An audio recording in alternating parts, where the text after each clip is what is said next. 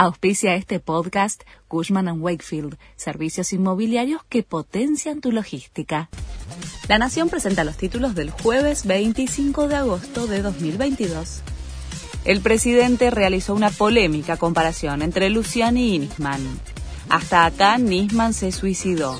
Espero que el fiscal Luciani no haga algo así dijo Alberto Fernández. Fue en una entrevista tras los rumores sobre un posible indulto a Cristina Kirchner en el marco de la causa Vialidad, donde es juzgada como presunta jefa de una asociación ilícita. Ella no quiere pensar en un indulto, yo pienso lo mismo, dijo sobre la posibilidad de que la vicepresidente obtenga un perdón presidencial. La oposición denunciará a Alberto Fernández por sus declaraciones sobre Nisman y Luciani. Desde la coalición cívica vamos a denunciar al presidente por instigación al suicidio y amenaza de asesinato mafioso al fiscal Luciani y amenaza a los jueces del Tribunal Oral Federal 2, anticipó el diputado Maximiliano Ferrari. Fue luego de que Alberto Fernández dijera en una entrevista, Nisman se suicidó, espero que Luciani no haga lo mismo.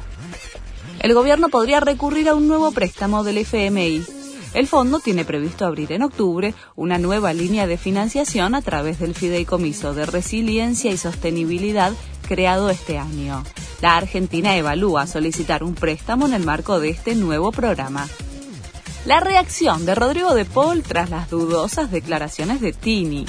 El futbolista dejó un contundente mensaje en las redes de la artista que posteó acerca de su participación en los premios Gardel.